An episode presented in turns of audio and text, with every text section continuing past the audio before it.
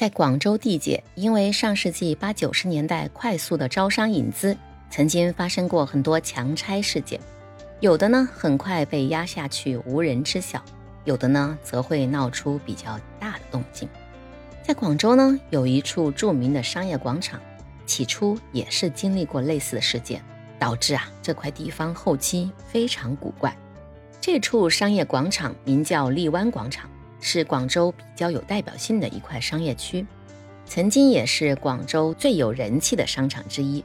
可是啊，后来就发生了很多令人匪夷所思的事情，逐渐的让这个商场蒙上了一层神秘的面纱。那就是荔湾广场经常会莫名其妙发生一些非正常死亡的案例，比如以下列出了2004年发生的八起奇怪的事件。2004年1月14日。一零四四号铺主在关铺的时候被电闸电死。二零零四年二月十四日，情人节当天，七楼办公室两个女孩同时跳楼。二零零四年六月间，清洁工在二楼楼梯间找到了一个弃婴的尸体。二零零四年十月九日，一名年约六旬的老年男子从 A 区五层楼坠楼身亡。二零零四年十月十日，一名男子从五楼摔下，当场死亡。二零零四年十月十九日凌晨二点，一名二十岁左右的女子在南塔丽景阁十五楼坠楼身亡。清晨七点，一名老太太在南塔也坠楼身亡。二零零四年十二月，一名保安因用炭炉打火锅，不幸中毒死亡。一直到后面十多年，每年都有很奇怪的商户或者是路人命丧广场。二零零四年还有比较离奇的一个案件，就是一个男子在荔湾广场跳楼，正好砸死一名逃亡十七年的通缉犯。种种迹象表明，荔湾广场这地方不对劲儿。反复无常的命案让广场商户都心惊胆战，有的甚至啊收摊撤向别处。荔湾广场的邪门呢，就让很多人认为这是被某些东西所诅咒的地方。打眼一看。这地方的确有诸多反常之处。首先啊，就是广场门口的“荔湾广场”四个大字，不知道是有意还是无心。这个“广”字的草书啊，被写的形似尸体的“尸”字，整体看下来容易看成荔湾尸场。再则，进到商场里，正对着的是一排向地下的下行电梯，在建筑讲究里。进门见下室，一般为木穴结构。广场里的电梯的构造也有一点像是一副一副的树冠，甚至在广场中央还有一处外形似碑的仓库，种种风格都不太像是阳间的设计。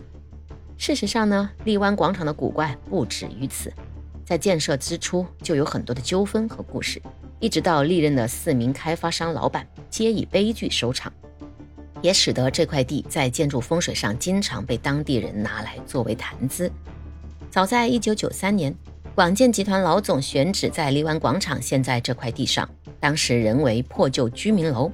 广建老总没有履行约定，给居民们拆迁补偿款，导致矛盾激化，居民们与广建雇佣的流民地痞发生了冲突，引起火灾，导致附近二十多名居民被烧身亡。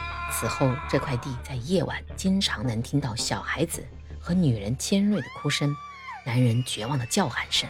人们觉得这可能是他们的怨念积聚在了这。强拆导致的这次事件呢，愈演愈烈。这个广建老总也因为违法行为进了监狱。但这块地很快就被第二任开发商看上，火灾也使得这里没几个人再住下去。然而在开工时，还是发生了各种怪事儿。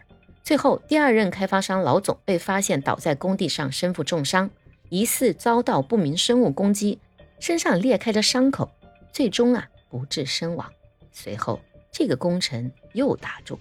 再次接手的开发商老板是个香港人，准备开建时，这位香港老板却突发脑溢血去世了。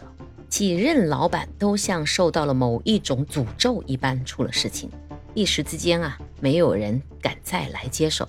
但是呢，地域确实是城市发展的黄金地带，终于还是等来了第四任老总。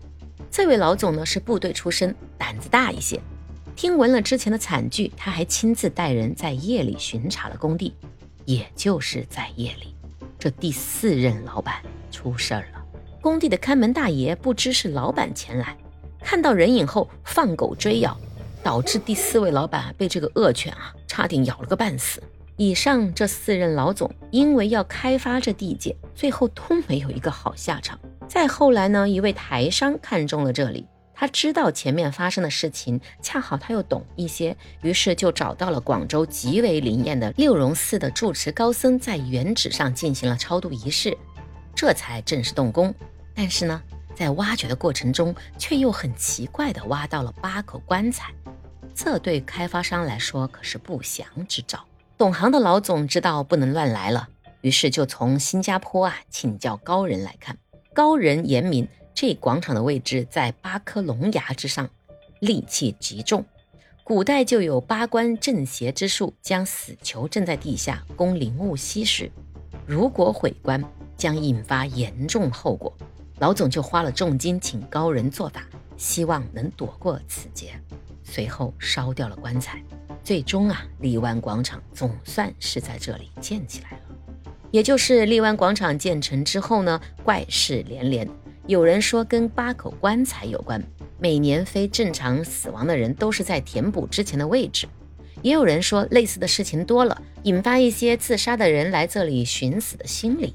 在荔湾广场出事较多的南塔段，目前营业店铺最多的就是珠宝玉器店，据说这类物品可以辟邪，而店铺里还有着各种镇邪的符文。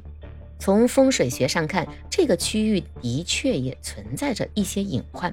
荔湾广场中间的商区是洼地，高楼处于两侧，风从广场中心穿堂而过，这种风水格局会被称之为穿心煞。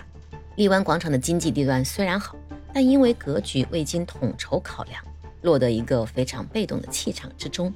二零二零年的二月呢，广州市自然资源和规划局就公布了改善街区环境的相关计划，对一些商场可能要进行拆迁整改。也许不久之后，这个带着都市传说身影的建筑就要成为历史了吧？无论这个广场有着多少奇闻怪谈，但它至少也曾经给过这个城市带来过夜色、霓虹、车水马龙，成为了这里值得记住的一处地标符号。当这里的都市传说最终化为一杯尘土，那些怪诞的故事、谜一般的传说，是否还能在之后人们围炉夜话时再被提起来呢？好了，今天的故事我们就分享到这里了，我们下一期再会吧。